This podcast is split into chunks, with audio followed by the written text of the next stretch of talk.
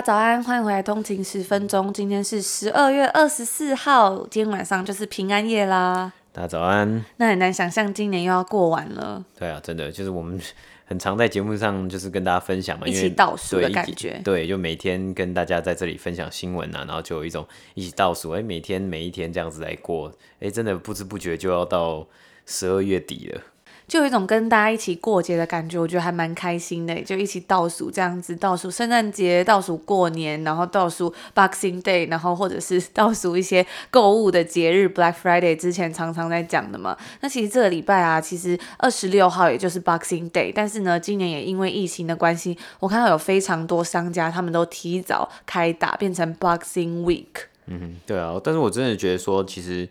我自己啦，就是一直在网络上划这些东西，或是它有一些什么打折，其实真的都不太吸引了我，就是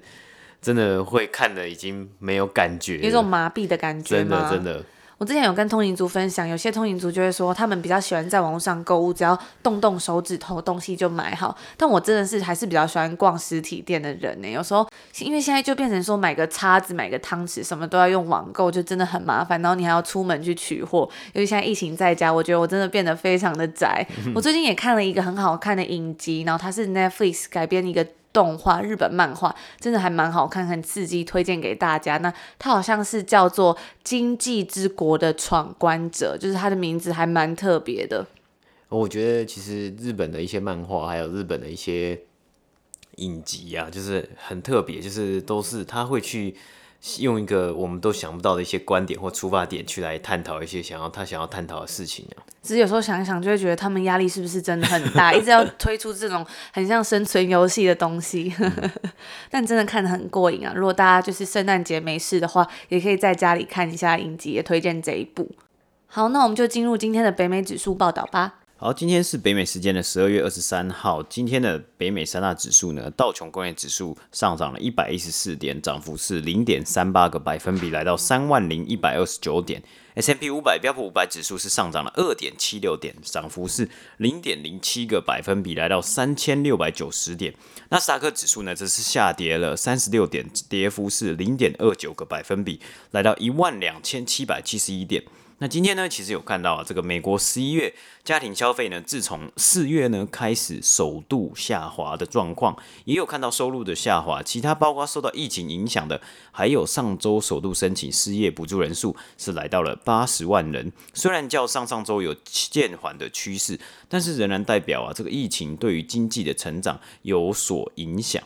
家庭消费下滑也大致可以理解到，今年暑假其实许多人待在家里啊，该买的东西啊，该买的家具以及该装潢的地方呢，也都差不多弄好了，所以也看到这个家庭消费的下滑，加上收入下降，疫情再度来袭，那其实也有看到啊，有一些地方传出这个病毒的变异啊，那包括这个英国要脱欧的这些协议也还在这个协调当中。不过今天还是有看到这个道琼工业指数以及标普五百呢上涨的趋势。而关于国会表决通过的刺激经济方案啊，川普在北美时间的周二也有表示啊，应该要将给每个人六百块的支票提高到两千块钱。但其实啊，大部分的国会议员都已经要回家过圣诞节了啊。不过也有经济学家表示说，要不是看到方案实施呢，就是会看到可能会是更大包的刺激经济方案。那我们就持续的观察这个方案进入二零二一年或是圣诞节后会带来什么样的影响。那这就是今天简短的北美三大指数报道。之前还蛮多次跟大家分享到，今年有在使用这个冥想的 App，叫做 Headspace 嘛。那其实今年呢，应该也算是这个正念冥想的大事年。因为疫情之下，很多人在家或者是在家工作啊，或者是长期被这种 lockdown 之下，很多都会需要一些心灵的平静。那这阵子呢，Netflix 就宣布说要在明年。又来跟我们之前跟大家分享过这个正念冥想的 App Headspace 一起推出一个新的原创影集，预计会在明年跟他推出三档节目，那皆是由 Vox Media Studios 来负责制作。他们打算在一月一号，也就是新年的时候呢，来向全球首播 Headspace Guide to Meditation》来开启新的一年。而第二部叫做《Headspace Guide to Sleep》，会是一部比较偏向互动式的节目。那一月一号所推出的这个节目啊，它会在每一集里面探讨冥想的基础，还有要如何透过冥想来帮助大家在日常生活中享受当下，还有静下心来，包括一些练习的技巧等等的。那总共会有八集，一集是有二十分钟。每一集里面呢，他都会探讨一些主题来帮助你的生活，像是有些是压力管理、练习感恩等等的。那如果你有 Netflix 的话，你就可以练习看看这种正念的冥想，来开启新的一年，感觉会是一个还蛮不错的开始呢。而除了这个 Headspace 之外，另一个也很多人使用的冥想 App，也就是它的竞争对手 Calm，也在今年疫情期间取得了非常巨大的成功。那 Headspace 它是跟 Netflix 合作嘛，所以可想而知呢，Calm 当然也会不落人下。他们就是跟 The Warner Media 合作，推出基于 Calm 非常受欢迎的系列 Sleep Stories 的影集 A Story of Calm。HBO Max 已经向他们订购了十集，那每集会有半个小时。这个节目啊，它将会结合一些美感的图像，以及希望可以帮助用户获得宁静的故事。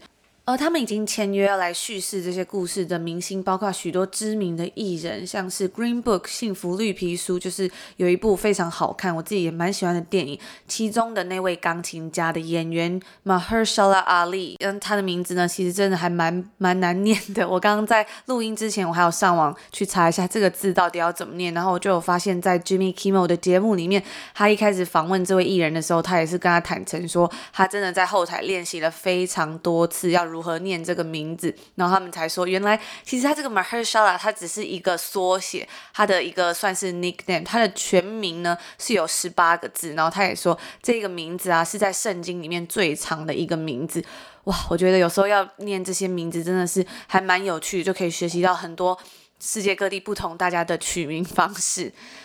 那另外呢，还有英国影星 Idris Elba，以及妮可基曼 Nicole Kidman，以及 Zoe Kravitz，还有 Lucy Liu 刘玉玲，以及 Peaky Blinder 的主角，我非常非常喜欢他的声音，非常有磁性的这个 Killian Murphy，还有当然是 Keanu Reeves 基努里维，他的声音也是非常好听。那我也很期待明年来看到这些冥想的 App 推出一些影集啊，还有互动式节目。如果大家有兴趣的话，也可以记得持续关注一下哦。好，今天的第二则新闻呢，我们就来跟大家分享一下，因为我们最近几集啊，都跟大家分享这个 Jolly B 菲律宾的素食店嘛，那还有很多其他的素食店的心得啊，那也得到了蛮多通勤族的回馈以及讨论。那今天也是带给大家另外一则。蛮有趣的速食业的新闻，那还记得我们在第二季的时候啊，跟大家分享过幽灵厨房的概念吗？就是只有提供外带以及外送的餐厅，那它可能呢没有太多内用的地方，甚至有的甚至是直接没有内用的地方，就是专门做外带以及外送。因为疫情之下，外送以及外带是非常的盛行嘛。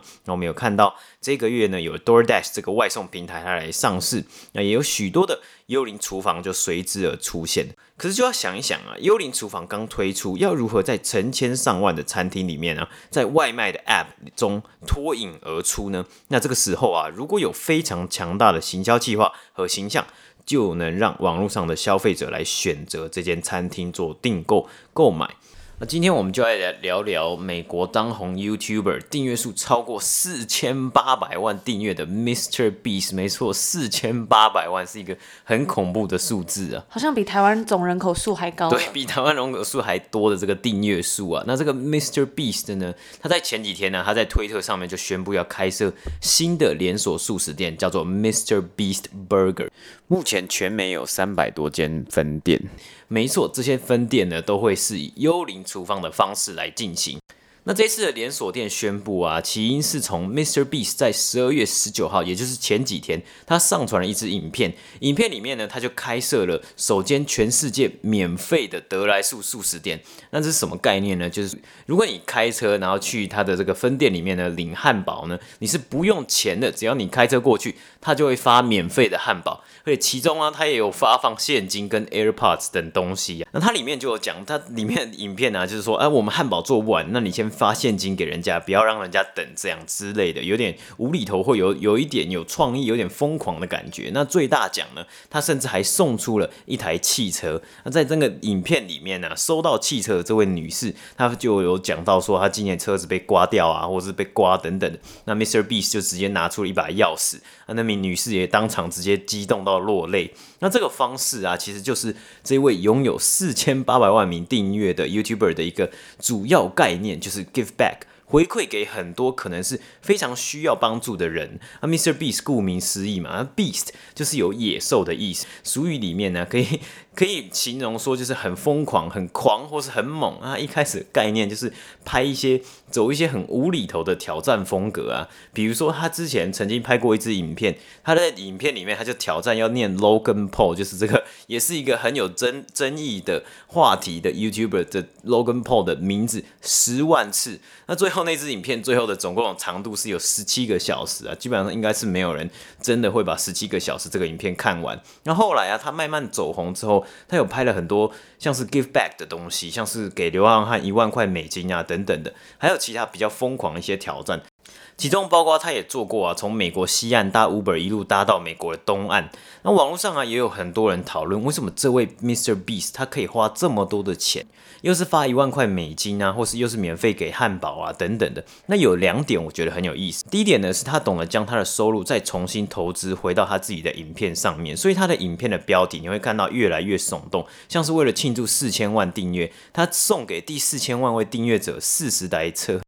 四十台车，我有听错吗？就是非常疯狂的一个概念，所以他几乎是把他的赚了很多的钱都拿回去去 reinvest，重新投资在他下一步或是之后的影片上面了。所以是他就送了四十台车给同一位观众，这样、嗯。对，那我我看到他们好像后来也有做一些活动，就是那个观众他可以去选择说，哎、欸，他想要再把这车发放给，就是送给其他人这样子，有点像是就一直在。Give 嘛，一直在 give out 的一个概念。那其实这个在公司上面呢，我觉得是一个很简单的概念，就是你会将你的 retain earnings，就是你的这个营收减掉你的成本所得到的这些获利啊，或者剩下的获利，重新的放回到你的公司身上。那其实有的公司也会选择说，我如果有多余赚来的钱呢，就扣除掉成本的这些钱，其实我可能会做，可能像是我可能会发股利给我的股东啊，那就是去回馈给这从曾曾经投资公司的这些股东。以及投资人，那其他的呢？可能有的公司就会觉得说，我要把我几乎赚来的钱呢，都重新再拿回到公司上面。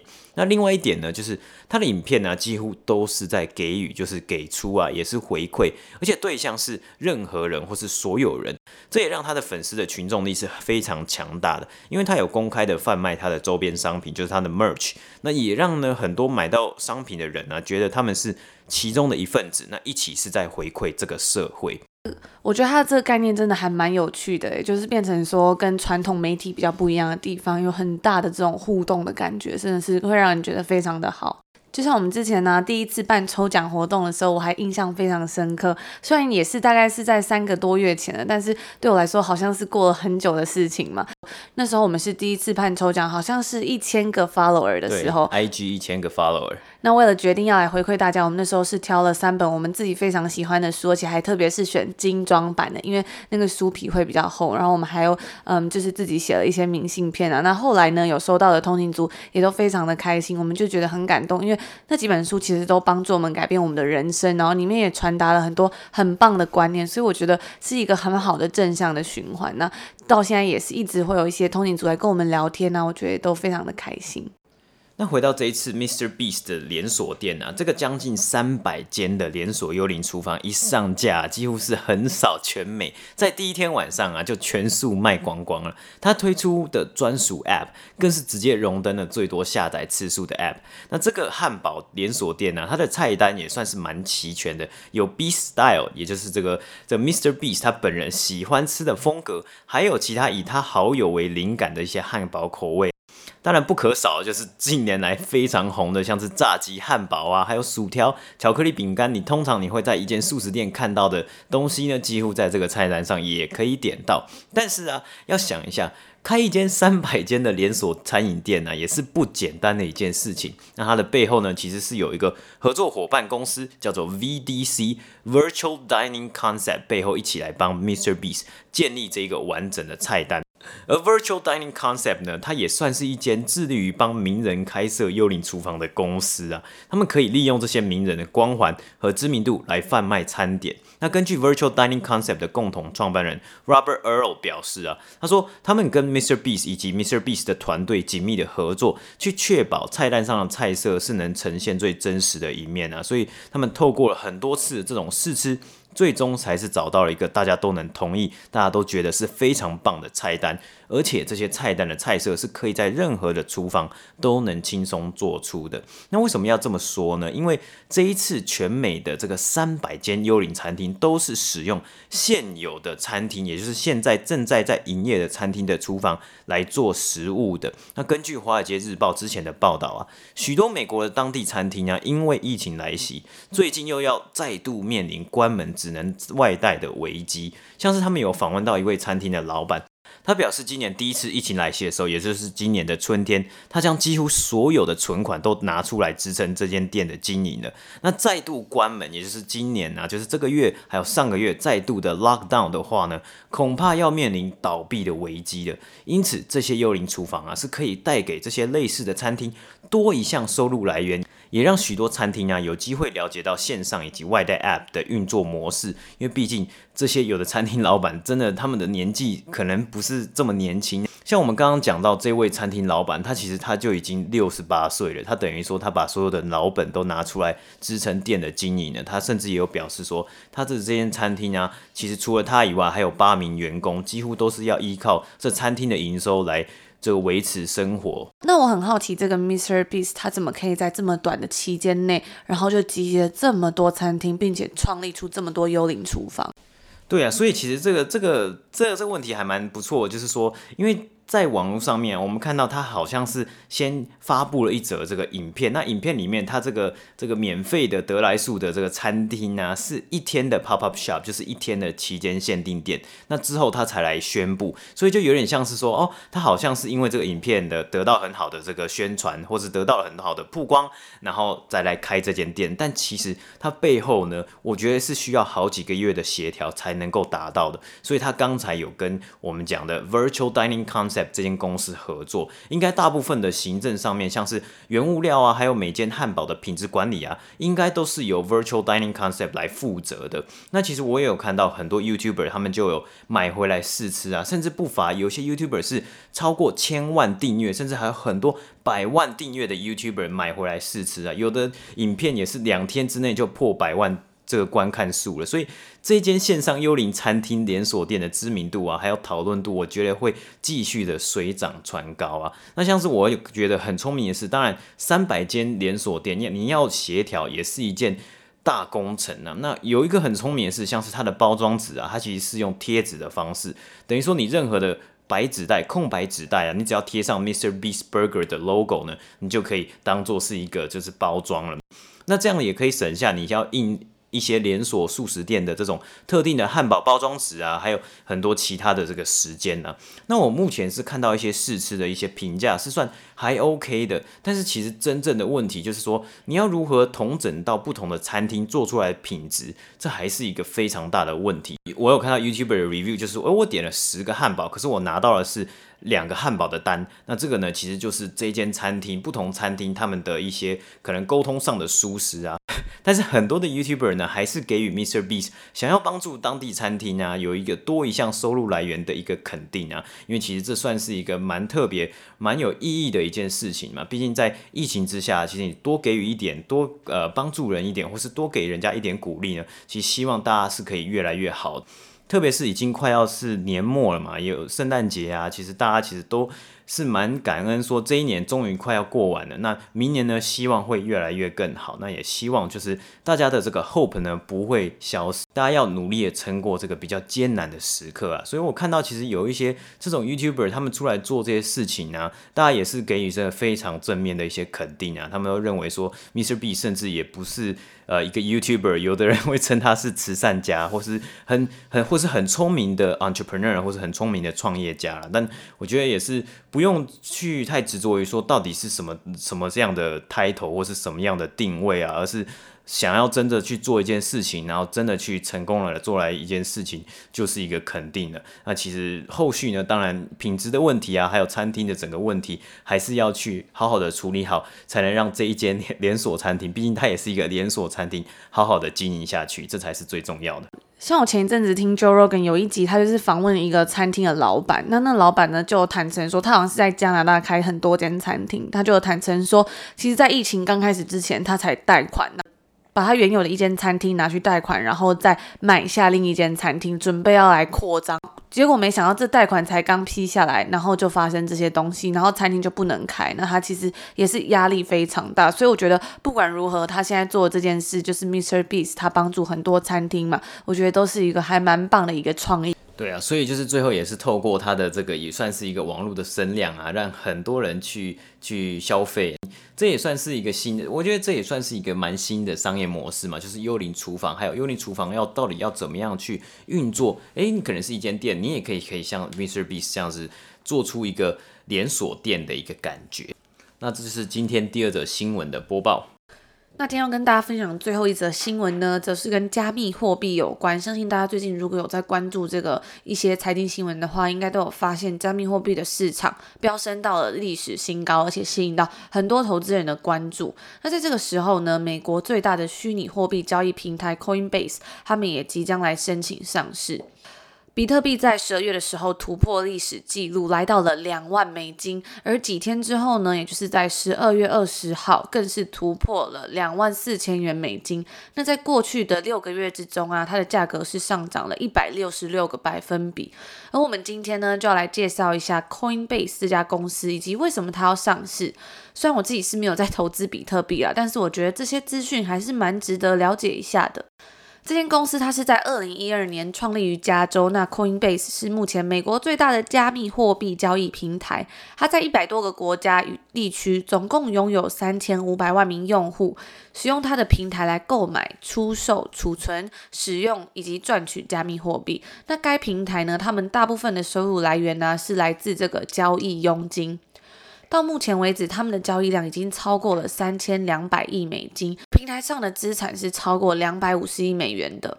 在 Coinbase 的网站上面就有显示，他们说，我们将加密货币视为货币的未来，那它也是一个催化剂，用来在全球范围内建立这种开放式的金融系统。而该平台呢，他们列出了四十七种加密货币，其中包含比特币、以太币、莱特币等等的。他们也计划在未来可以在该平台上面支持数千种货币。而说到要上市，然后我们就不得不来看一下这个 Coinbase 它的价值到底是多少。那迄今为止呢，该公司已经从主要的投资者手中筹集了超过五亿美金的股权融资，包括是 Tiger Capital Management、MUFG、Spark Capital 等等的。在二零一八年十月的最新一次一轮融资之中呢，Coinbase 他们获得了三亿美元的投资，让它的估值是超过了八十亿美金。那在这一轮融资里面呢，他们的目的是希望 Coinbase 可以在全球扩大，在该平台上增加其他的加密货币、软体开发以及增加其他的功能，并且希望呢，能够把更多的 institutional funds 带入加密货币的领域来提供资金。而 Coinbase 一直在对它的管理团队进行改组，来准备 IPO。像是在 Cisco 工作九年的 Kaylee Kramer，他就加入了董事会。那在过去的六年中呢，他是担任执行副总兼 CFO，负责管理并且监督公司的一些财务策略。而今年呢，一直都有传闻说 Coinbase 是不是要来做 IPO？那现在终于是确定了。该公司在十二月十七号的时候，在他们的网站上面宣布，已经向 SEC，也就是美国证券交易委员会秘密提交了 S1 表单。那预计这个 S1 表单呢，会在 SEC 完成审查程序之后就会生效了。由于这个文件是机密文件呢，所以目前仍然是不清楚说 Coinbase 他们预计什么时候上市，以及会发行多少股票或者是一些。目标股价等等的资讯，很多投资人呢可能都会密切注意这个上市的过程，因为 SEC 目前对于这种加密货币啊都是保持着比较谨慎的态度，他们也拒绝了几项有关比特币的 ETF 的申请。SEC 在本月初的时候就有宣布说，他们的这个创新与金融科技中心，也就是 FinHub 将会成为一个独立的办公室，那期望能够增加 FinHub 在领导还有协调 SEC 所有部门以及办公室的政策，也能够让市场上的创新者受惠，并且加强对投资人的保护。那如果最后 SEC 公开批准这个 Coinbase 的 IPO 呢，它将会成为第一个 IPO 的加密货币交易所。根据这个 Coinbase 的表现，它也可能会为其他的加密货币平台来奠定基础。而根据外媒表示啊，Coinbase 可能会选择 Direct Listing 的方式，也就是许多科技公司在今年选择的一条路，就不是传统的 IPO。我们之前有稍微提过这个 direct listing，像是 Slack 这间公司，它的上市啊也是采取直接上市。那这也是近年来越来越普遍的一个方式，就是跳过中间的承销商投资银行。以往投资银行呢会说服企业将股票交给他们承销，来维持稳定价格，并且从中抽取一大笔的承销金额。但是直接上市就是代表说，这些企业不再需要投资银行，他们也能维持股价的稳定。